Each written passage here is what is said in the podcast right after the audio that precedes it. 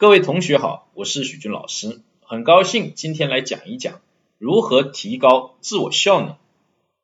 在平时的工作跟生活当中，我们可能会发现呢，有很多这样的情况出现，比如担心呢自己没有办法完成工作，觉得自己呢在某些方面就是做不好，又比如呢孩子呢当众呢不敢说话等等，这些类似的做不好、做不了的情况呢，会发现呢有很多。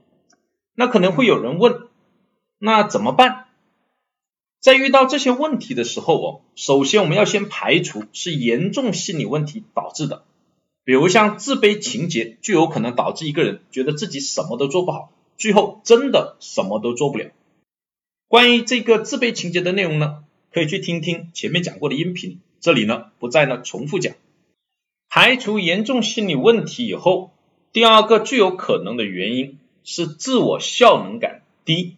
什么是自我效能感呢？也叫自我胜任感，是一个人对自己做一件事情所具备的能力和可能做到的程度的主观评估，包括两个因素。第一个，一个人认不认为自己有做这件事情的能力；第二个，觉得能够做成功的概率有多高。他们是驱动我们人类行为的主要因素。做一件事情，你首先要判断自己是不是具有能力，其次是自己做得成的概率有多高，两者缺一不可。只要有一个方面不行，你就会觉得做这件事情哦动力不强。那我们怎么来提高自我效能感呢？要从四个方面去着手。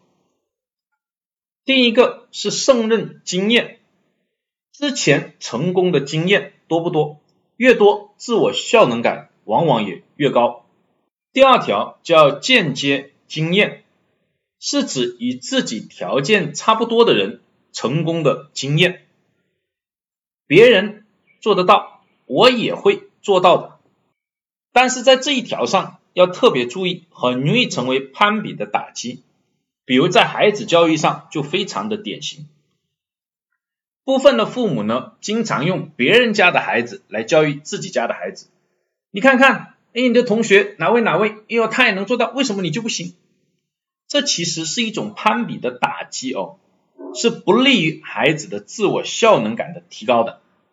第三条叫社交劝导，是指听到别人说你能行，这种鼓励会提高自我效能感。第四条呢是生理信号，主要是指生理功能能够让你做这件事情。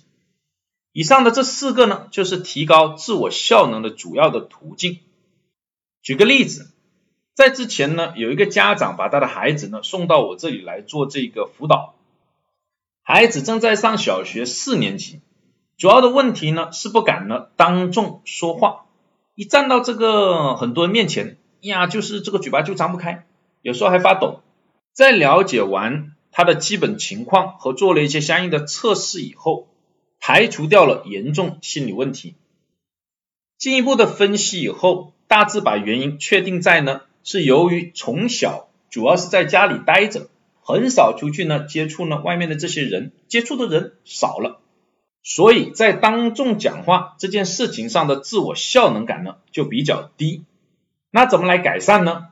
主要是通过提高他的胜任经验和增加社交劝导来完成。在胜任经验这方面呢，我们首先让他说自己开心的事情，先对一个人说，然后两个、三个，一直增加到十几个人，而且这里面的人呢，陌生人的比重呢逐步增加。社交劝导这方面呢，主要是以群体鼓励为主。每一次他讲了以后，不管讲的怎么样，都号召呢全体给他呢鼓掌，给他加油，同时给他发奖状、奖品等等，这些都不断的在告诉他，我们对他是认可的，他是能行的。大概十次辅导以后，孩子呢就能当着十来个人的面呢做简单的自我介绍。后来呢，我们又配合了一些演讲技巧的一些训练，大概是第十六次的时候，他就可以开始当众呢做演讲。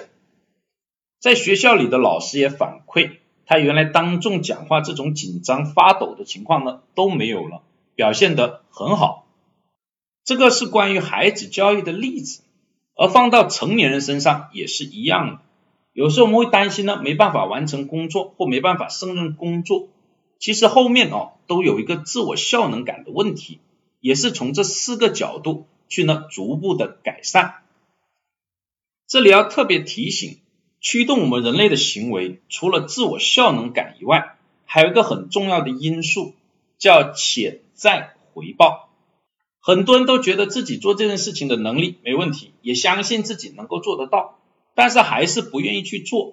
主要的原因就在于潜在回报不高，觉得做成了以后对自己没有什么好处，或者好处不够多，那么人做这件事情的动力也容易呢不强。这些就是今天讲的内容。